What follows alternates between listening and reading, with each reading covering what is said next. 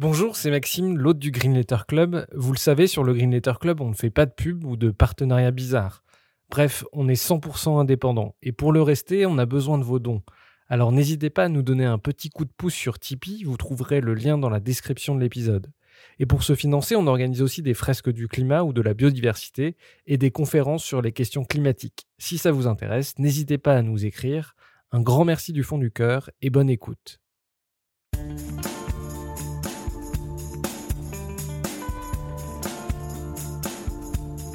Bonjour et bienvenue. Je suis Jeanne et vous écoutez Basilic, le podcast indépendant consacré à l'environnement et aux initiatives positives. Depuis 2017, je donne la parole à celles et ceux qui façonnent le monde de demain. Dans ce podcast, on parle d'écologie, bien sûr, d'activisme, d'entrepreneuriat, de bénévolat. Mais avant tout, on écoute. On écoute les invités nous raconter leur parcours, leurs projets et surtout leurs rêves. Je vous donne rendez-vous ici, tous les jeudis, pour faire le plein d'optimisme. Si vous faites partie des fidèles auditeurs et auditrices, n'hésitez pas à laisser un commentaire et des étoiles sur la plateforme d'Apple Podcast. C'est la meilleure façon de soutenir mon travail. Vous pouvez aussi me rejoindre sur les réseaux sociaux, at Basilic Podcast. Et maintenant, place à l'épisode de la semaine. Belle écoute à tous. Cette semaine, je reçois Guillaume Pitron, qui trois ans après la guerre des métaux rares, signe une nouvelle enquête allaitante sur les coulisses du numérique. Dans son ouvrage, le journaliste répond aux questions que les utilisateurs d'objets connectés ne se posent pas forcément et qui sont pourtant essentielles. Quelles sont les conséquences physiques de la dématérialisation? Comment les données impalpables pèsent-elles sur l'environnement? Et finalement, quel est le bilan carbone du numérique? Autant de questions auxquelles il répond également dans cet épisode. J'espère vraiment que cet échange vous plaira et surtout qu'il vous donnera envie d'en savoir plus sur l'impact environnemental du numérique. Je vous invite à suivre Basilic sur Instagram, at basilicpodcast, puisque nous y partagerons des ressources et des astuces pour consommer le numérique de manière plus durable. Bonne écoute à toutes et à tous. Bonjour Guillaume. Bonjour. Je suis ravie de vous recevoir au micro de Basilic pour parler de votre dernier ouvrage. Euh, mais avant ça, est-ce que vous pouvez vous présenter? Je m'appelle Guillaume Pitron, j'ai 40 ans, euh, je suis journaliste depuis l'année 2007. Avant cela, j'étais juriste. J'ai fait des études de droit, j'ai travaillé euh, chez les cabinets d'avocats, j'ai travaillé en banque. et puis je rêvais d'une vie de reporter de terrain et je m'imaginais davantage aventurier que, que, que banquier. Et donc, euh, il y a 14 ans de cela, j'ai quitté euh, cette vie corporate pour euh, une vie un peu plus exotique à mon goût. Et je n'ai accepté de réaliser ce métier que de journaliste que parce que j'étais, j'aurais été amené à voyager. Donc ce que je voulais faire, c'était voyager. Et donc depuis, depuis tout ce temps-là, j'ai voyagé dans une quarantaine de pays pour diverses revues telles que Le Monde Diplomatique, National Geographic, Géo. Je suis également réalisateur de documentaires. Je travaille pour euh, France 2, France 3, euh, Canal+, France 5, Arte notamment, euh, pour les documentaires. Et j'ai publié il y a bientôt 4 ans de cela, en 2018, un premier livre sur les métaux rares qui s'appelle la guerre des métaux rares. Et voici maintenant un deuxième livre publié chez le même éditeur aux éditions donc Les Liens qui libèrent sur euh, le coût écologique du numérique dont le titre est euh, L'enfer numérique, voyage au bout d'un like. Très bien, merci. Alors, l'idée ici, c'est vraiment de parler de ce nouvel ouvrage. Pour autant, j'avais quand même envie peut-être que vous réexpliquiez aux auditeurs et aux auditrices euh, la thématique qui animait votre premier ouvrage et que vous reveniez un petit peu sur le pourquoi du comment, pourquoi vous aviez eu envie de vous intéresser aux métaux rares et ce que les enjeux derrière tout ça. Pendant toutes ces années de journalisme, je me suis fasciné pour les enjeux économiques, politiques, environnementaux entourant euh, les matières premières. Et c'est intéressant de parler de matières premières quand on est journaliste parce que on peut parler d'une matière, d'une ressource qui est exploitée, euh, extraite euh, très loin, à des milliers de kilomètres de, là où se trouve le lecteur ou, l'auditeur d'un podcast, et pour autant rendre cette histoire intéressante parce que cette matière première va terminer dans son assiette, dans son portefeuille, euh, dans son téléphone mobile. Et tout d'un coup, le lointain euh, devient très proche parce que nous sommes tous euh, des consommateurs de la ressource. Et donc si je vous parle d'une tomate qui est extraite au fond de l'Australie ou d'un métal rare qui est extrait au fond de la Chine, a priori, euh, tous les, enjeux géopolitiques autour de ces matières premières ne vous sont pas intéressants jusqu'au moment où vous vous rendez compte que vous êtes acteur de cette géopolitique et de tous les enjeux autour de ces matières premières. Les métaux rares, c'est une lecture. Il y a une douzaine d'années, euh, métaux dit aussi stratégiques en France. Il y a en France un comité des métaux stratégiques qui dépend de Bercy donc du ministère de l'économie et des finances. Et là, je plonge dans un sujet absolument fascinant autour de ces nouvelles matières premières, indispensables pour un monde plus vert. Et lorsque je commence à travailler sur ces questions-là, pour France 5, pour la presse écrite, je me rends compte qu'il y a un paradoxe immense dans la transition énergétique qui a besoin de ces matières premières. Et que si on aborde la transition sous l'angle de ces ressources sur lesquelles il n'y a pas de monde plus vert, alors en fait la transition n'est pas aussi belle qu'annoncée euh, par les industriels, les publicitaires, les politiques. Et j'enquête pendant des années et j'écris un livre complètement à rebours euh, de ce qui pouvait être dit euh, à l'époque en 2018, quand le livre est publié en 2018, en disant, mais en fait, tout le monde se pâme devant cette transition énergétique que par ailleurs je souhaite, mais est-ce qu'on a bien conscience de, des nouveaux défis écologiques, économiques et géopolitiques que cette transition charrie, puisqu'il va bien falloir aller chercher toutes sortes de métaux rares quelque part? Et euh, je m'attendais à un livre qui ne soulèverait aucun intérêt particulier parce que, après tout, euh, euh, ce sujet-là, je l'avais déjà beaucoup travaillé ces dernières années dans une relative indifférente anse de la part de mes collègues. Et en fait, pas du tout. ça, va, ça va intéresser beaucoup de monde. Le livre va être vendu à 75 000 exemplaires, traduit en 8 langues, dont notamment l'anglais. Mm. Et donc aujourd'hui, je continue de parler de ce livre, mais dans d'autres langues. Et puis, et puis du coup, avec mon éditeur, nous avons eu envie de d'écrire un deuxième livre ensemble, enfin c'est moi qui l'écris, mais c'est lui qui m'a édité, sur euh, un autre euh, grand récit du capitalisme, non pas les technologies vertes, mais les technologies matérielles qui n'existent pas, qui nous permettraient de nous enrichir euh, sans arrêt et tout en n'ayant pas d'impact sur l'environnement. C'était une nouvelle idée un peu préconçue à laquelle on avait envie de s'attaquer avec ce nouveau livre toujours la volonté d'aller explorer le lointain, ce qu'on n'arrive pas à percevoir finalement. C'est ce que vous disiez là avec les métaux rares et c'est la même chose ici avec le numérique et ce nouvel ouvrage. Oui, absolument. Euh, toujours l'envie d'aller explorer euh, certainement ce qui est loin, ce qui est invisible, de continuer à réfléchir à ces questions de matière, ça me fascine, euh, puisque s'intéresser à la matière noire de l'immatériel, que sont toutes ces ressources qui permettent de fabriquer les téléphones mobiles, mais également les centres de stockage de données, les câbles sous-marins, euh, qui permettent de produire l'électricité euh, euh, sans laquelle il n'y a pas de refroidissement de nos centres de données, etc. Donc tout ça, c'est vraiment quelque chose qui me fascine. Et puis ce qui est intéressant, et je pense que c'est une technique journalistique, c'est de s'attaquer à des, à des grands à des grandes conventions collectives, à des grands récits qui créent un consensus. Et d'interroger cela, quitte à être provocateur, quitte à secouer un peu, à me secouer moi-même d'ailleurs, mais j'aime bien euh, prendre les, les, les, idées reçues euh, à rebours et raconter une histoire euh, inversée, une contre-histoire, pourvu qu'elle soit bien argumentée.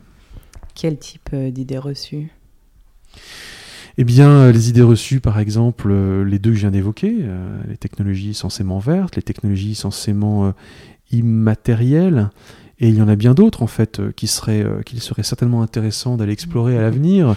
Alors je vais pas vous, euh, je vais pas vous dévoiler tout de suite de quoi je vais parler, mais mais évidemment il y a, il y a des tas d'idées, des tas de, de, de, conventions collectives qui, qui, qui paraissent aujourd'hui évidentes et qui pourtant méritent d'être questionnées. Je pense que encore une fois, je reste vague volontiers, parce que j'ai pas envie trop de dévoiler euh, les sujets sur lesquels je réfléchis actuellement, mais il y a, explorer le, monde qui vient, c'est aussi euh, euh, accepter cette idée que dans 10, dans 20 ou dans 30 ans, les personnes qui occuperont cette terre euh, vivront une planète complètement différente. Et elles regarderont ce monde de 2021 comme étant un, monde primitif peuplé d'australopithèques. De la même façon que nous regardons quelquefois nos aïeux des années 50, 60 et même avant, en se disant mais comment est-ce qu'ils pouvaient vivre selon... Euh, et il faut respecter pour autant cela, mais comment est-ce qu'ils pouvaient vivre dans le monde dans lequel ils ont vécu, avec les idées qui étaient les leurs, avec les opinions qui étaient les leurs, avec les modes de vie matériels qui étaient les leurs.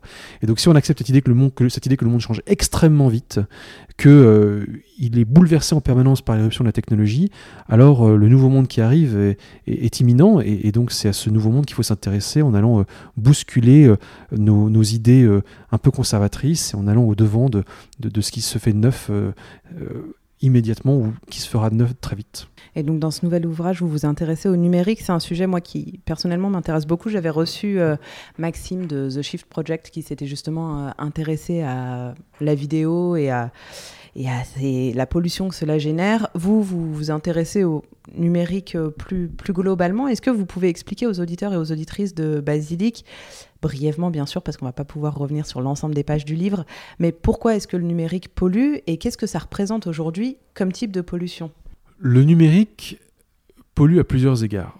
D'abord, le numérique, c'est ce qu'on appelle une interface. Une interface, c'est un téléphone portable, une tablette, un ordinateur, qui aujourd'hui euh, nous sert euh, à rentrer dans le réseau Internet. C'est euh, l'objet qui fait l'interface entre nous et le réseau, la toile.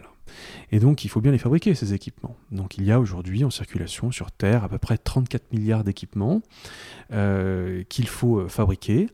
Or, leur fabrication euh, et leur utilisation, et puis éventuellement leur euh, recyclage, si recyclage il y a, euh, tout cela génère un impact matériel important, puisqu'un téléphone aujourd'hui, ça contient jusqu'à 60 matières premières. À l'intérieur de votre téléphone portable, vous trouvez toutes sortes de matières premières, quelquefois plus d'un gramme de certaines de ces matières premières. Je cite un exemple, il y a dans le téléphone portable de chacun, s'il est tactile, de l'indium.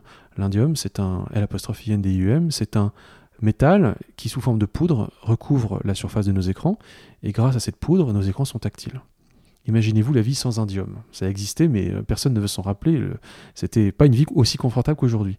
Et tout d'un coup, ce métal, sous forme de poudre, même si votre téléphone n'en contient qu'une quelques microgrammes, en réalité, ça a complètement changé nos vies. Et donc, si on multiplie euh, cet exemple par euh, euh, l'ensemble des matières premières qui se trouvent dans un téléphone, ça permet de faire un téléphone qui est très léger, mais qui en même temps revêt des tas de fonctionnalités différentes. Un téléphone qui ne sert plus aujourd'hui qu'à téléphoner, mais qui sert à se géolocaliser, à commander une pizza, à rencontrer l'âme sœur, prendre des photos et faire des vidéos. Et donc, en fait, ça rend ces téléphones extrêmement polluants parce qu'il faut justement les fabriquer avec toutes ces matières premières à l'intérieur. Donc déjà, il y a un coût ici qui représente à peu près la moitié environ euh, de la pollution du secteur numérique. Ensuite, ces téléphones, euh, ils servent à quoi? Bah, Ils servent à émettre des données, à produire des données qui vont, être, qui vont transiter et à recevoir des données. Euh, c'est quoi la donnée? Bah, C'est un podcast. La donnée, c'est une vidéo de chat. La donnée, c'est un like sur Facebook. C'est un retweet. Euh, c'est euh, le nom et le prénom que vous renseignez sur un formulaire euh, de l'hôpital public. Tout ça, c'est de la donnée. Or, la donnée, elle ne va pas d'un téléphone à l'autre. Elle va d'un téléphone à un centre de données qui stocke ces données, les fameux data centers, via des câbles souterrains ou sous-marins, puisque l'information transite à 99% par des câbles sous-marins. Les satellites, pour le moment, ne font ne servent que très peu à faire, euh, à, faire fonctionner l'Internet. demain, il y aura un Internet spatial, mais aujourd'hui, c'est encore un peu tôt pour le dire. Et donc, dans ces centres de données, eh bien, euh, toutes sont stockées toutes nos données. Données qui sont souvent répliquées dans plusieurs centres de données, de façon à ce que la... si un centre de données tombe en panne, eh bien, automatiquement, d'autres centres de données puissent prendre le relais de façon à ce que Internet ne s'éteigne jamais, mmh. finalement. Et donc, ces centres de données, outre qu'ils sont redondés et que quelquefois ils tournent à vide juste au cas où. Ils ne serviront jamais, mais il faut quand même juste au cas où les faire fonctionner parce que si jamais en cas de panne, il y a une panne, il faut qu'ils puissent euh, prendre le relais. Tout cela consomme à nouveau des matériaux, les serveurs qui se trouvent dans les centres de données, et puis ça consomme de l'électricité. L'électricité qui est produite notamment avec euh, quoi Du charbon, du gaz naturel, du pétrole, euh, de l'uranium, euh, des, métaux pour fabriquer les mhm. technologies vertes, et ainsi de suite. Et donc en fait, on se retrouve avec un coût matériel additionnel et un coût électrique, et donc un, des émissions de gaz à effet de serre. Et un chiffre qui fait à peu près euh, consensus euh, dans cette masse d'informations sur le coût écologique du numérique est celui de 3,7% qui équivaut aux émissions de gaz à effet de serre, enfin plus précisément de CO2 générées par le secteur numérique. Et 3,7% c'est davantage que le secteur civil aérien mondial. Voilà un petit peu pour brosser un tableau de, de types de pollutions qui peuvent être générées par le numérique. Alors nous, aujourd'hui, en, en France et en Europe, c'est vrai que c'est une pollution qui est assez peu euh, perceptible. Est-ce qu'il y a des pays qui ont déjà été impactés par ces conséquences euh, Par exemple, je ne sais pas, je pense à la construction massive de data centers, des forêts qui auraient été rasées, par exemple? Est-ce qu'il y a eu déjà des conséquences telles quelles? Je pense que les premières conséquences d'Internet et du numérique en Du général numérique. euh, sont d'abord, euh, à commencer, je dirais, l'impact minier, l'exploitation minière pour fabriquer toutes ces interfaces et tous les serveurs. Euh, comme je vous l'ai dit, euh, pour ces, tous ces outils du numérique, il faut euh, du silicium, il faut du graphite, il faut du cobalt, il faut des terres rares, il faut du cuivre, il faut de l'indium, j'en- ai, ai parlé à l'instant. Donc les conséquences minières, on les voit beaucoup dans les pays notamment pauvres qui acceptent de payer un coût écologique. Je pense en particulier à la République démocratique du Congo qui, qui exploite du cobalt. Je pense également à la Chine qui exploite beaucoup de matières premières de ce type. Euh, si on parle de lithium, alors on peut parler euh, de l'Australie, on peut parler euh, de la Bolivie, qui sont des, et, du, Chili également, qui sont des pays producteurs de lithium. Demain peut-être l'Afghanistan. Après tout, l'Afghanistan est riche de lithium et de terres rares. Est-ce que les Chinois feront affaire demain avec les Afghans pour pouvoir, enfin avec les talibans pour pouvoir extraire les deux matières premières d'un monde plus connecté? Donc voici quels sont les, les- les véritables impacts les plus visibles. Après, bien évidemment, ériger un data center, c'est pas anodin. Ce sont d'immenses hangars. Il faut savoir quand même que le plus grand data center de la planète se trouve en Chine. Il fait la surface de 110 terrains de football. Il y a 3 millions de data centers sur Terre. Euh, data centers qui font de la taille d'un frigidaire jusqu'à la taille des 110 terrains de football mentionnés. Euh, donc forcément, cela a un impact spatial. Alors ça peut avoir un impact spatial notamment aux États-Unis, dans la ville de Ashburn, au sud de Washington, où je me suis rendu, qui est connue pour être euh, surnommée la Data Center City. C'est la capitale mondiale des data centers par laquelle transitent 70% de nos données. Donc il y a un impact spatial que l'on voit euh, évident lorsqu'on se rend dans cette ville, ces gigantesques hangars euh, pour lesquels, pour l'installation desquels, il a fallu, c'est ce que je raconte effectivement, euh, raser Mm. des hectares et des hectares de forêt avec une atteinte à la biodiversité. Euh, on peut certainement donner cet exemple également en Scandinavie où nombre de data centers sont installés parce que ces data centers, euh, ils sont installés dans le Grand Nord où il fait froid pour les refroidir naturellement. Après, si vous voulez, l'impact spatial des data centers, néanmoins, reste quand même relativement limité Mm. et leur impact écologique est moindre que celui d'une mine. Pour autant, j'aimerais pas être euh, le résident de la ville d'Ashburn aux États-Unis qui considère qu'il vit dans une ville, dans un comté de data center, comme ils disent là-bas, un data center county, Euh, et, euh, et évidemment que on a tous plutôt intérêt à nous situer loin des infrastructures tout en en profitant. Donc euh, je suis très heureux à condition euh, que l'on cache ce data center que je ne saurais voir. Comment est-ce qu'on explique qu'on ait si peu conscience de la pollution que le numérique génère?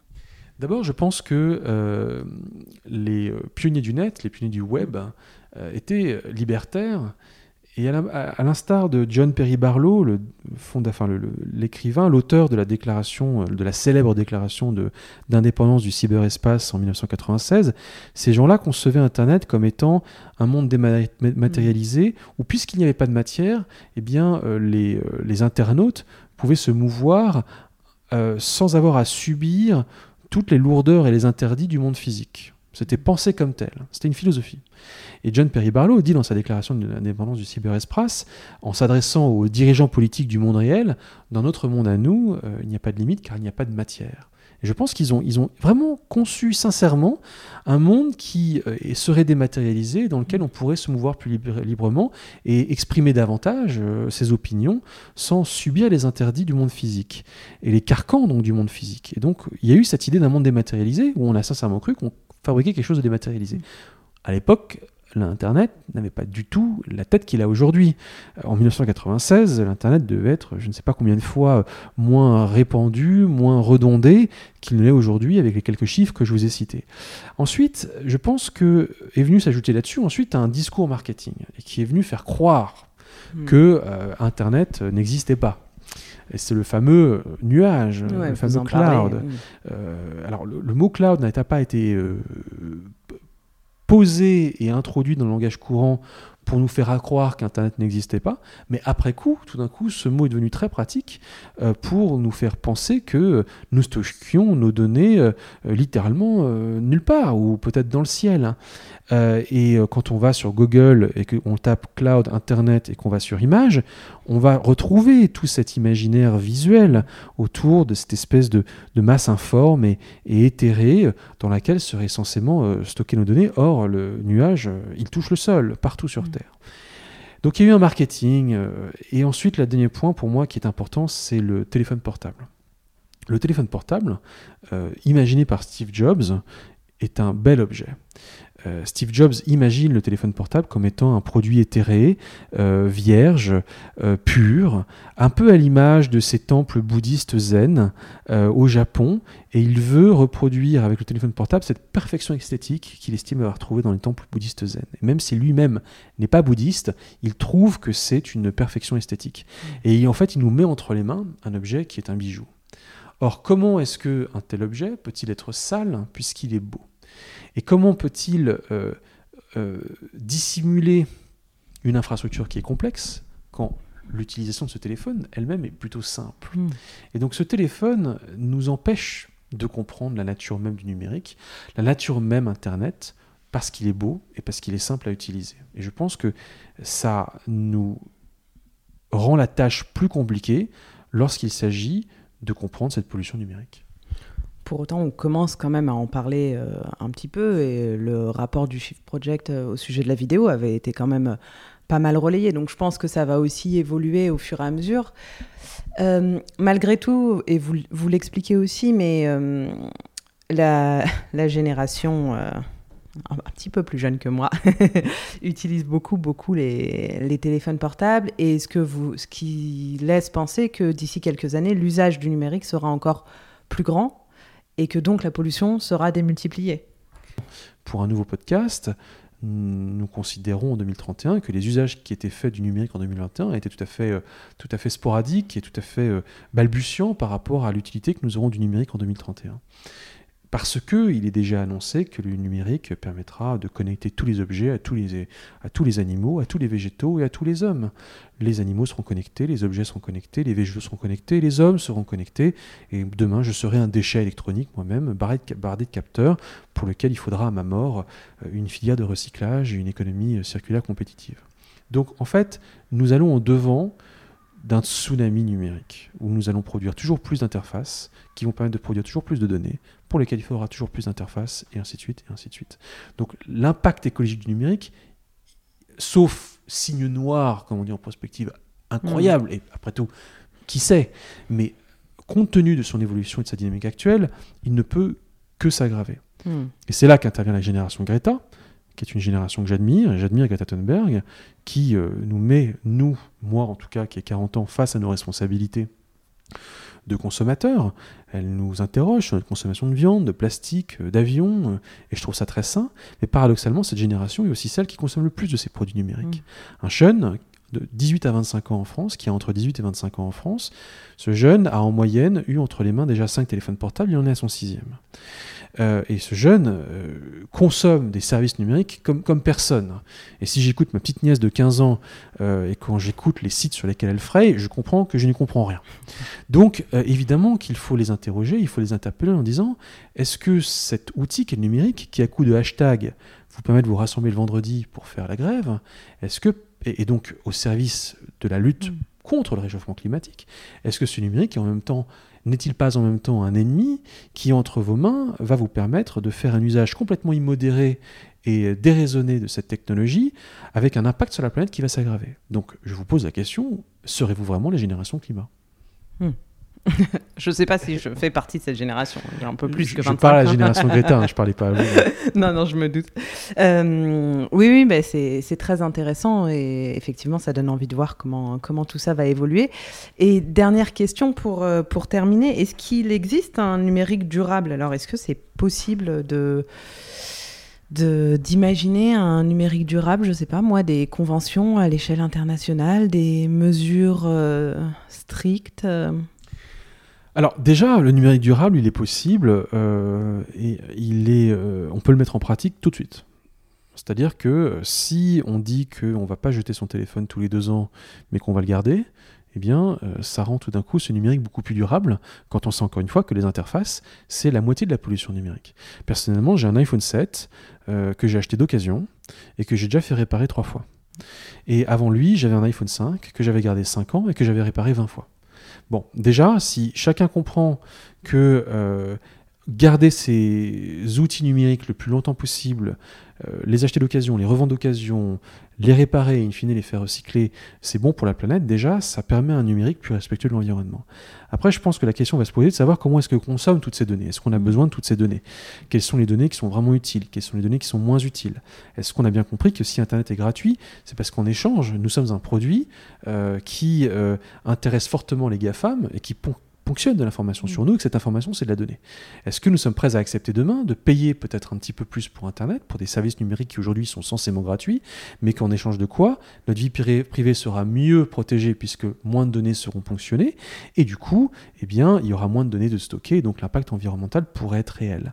Est-ce que euh, nous pouvons mettre en place un numérique responsable euh, aussi en réfléchissant à la façon dont nous consommons même ces données? Euh, Je prends par exemple cette, cette, ce chiffre absolument édifiant.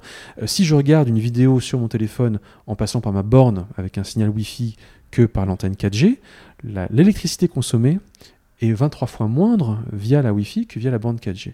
Donc, est-ce que j'ai besoin de regarder une vidéo en ultra haute définition sur un téléphone qui fait 4 cm, euh, sur un écran qui fait 4 cm de, de, long sur 4 cm de large?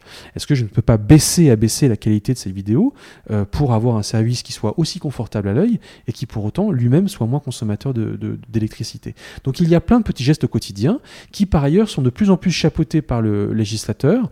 En France, une loi sera probablement votée par l'Assemblée nationale en novembre, à l'initiative d'un député, euh, LR, Patrick Chaise, et qui vise notamment à faire en sorte que les produits soient plus réparables, euh, soient gardés davantage de temps, qui permet de faire en sorte que euh, les, les mises à jour des, interfaces, les mises à jour des applications soient limitées aux stricts besoins de protéger la sécurité des applications.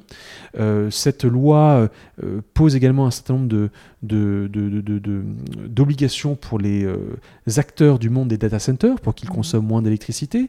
Donc il y a également une accélération de, l'encadrement réglementaire et législatif, notamment à l'échelle française, celle que je connais le mieux, pour pouvoir faire en sorte de faire coïncider numérique et environnement c'est plutôt euh, encourageant alors.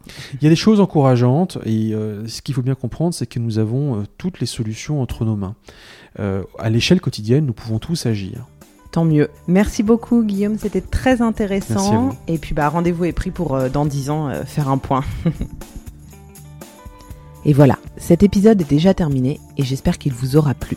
L'ouvrage de Guillaume Pitron est bien évidemment indiqué dans la barre de description de l'épisode. Et si le sujet vous intéresse, je ne peux que vous conseiller de lire ce thriller journalistique. Je vous donne rendez-vous la semaine prochaine pour un nouvel épisode, et d'ici là, prenez soin de vous.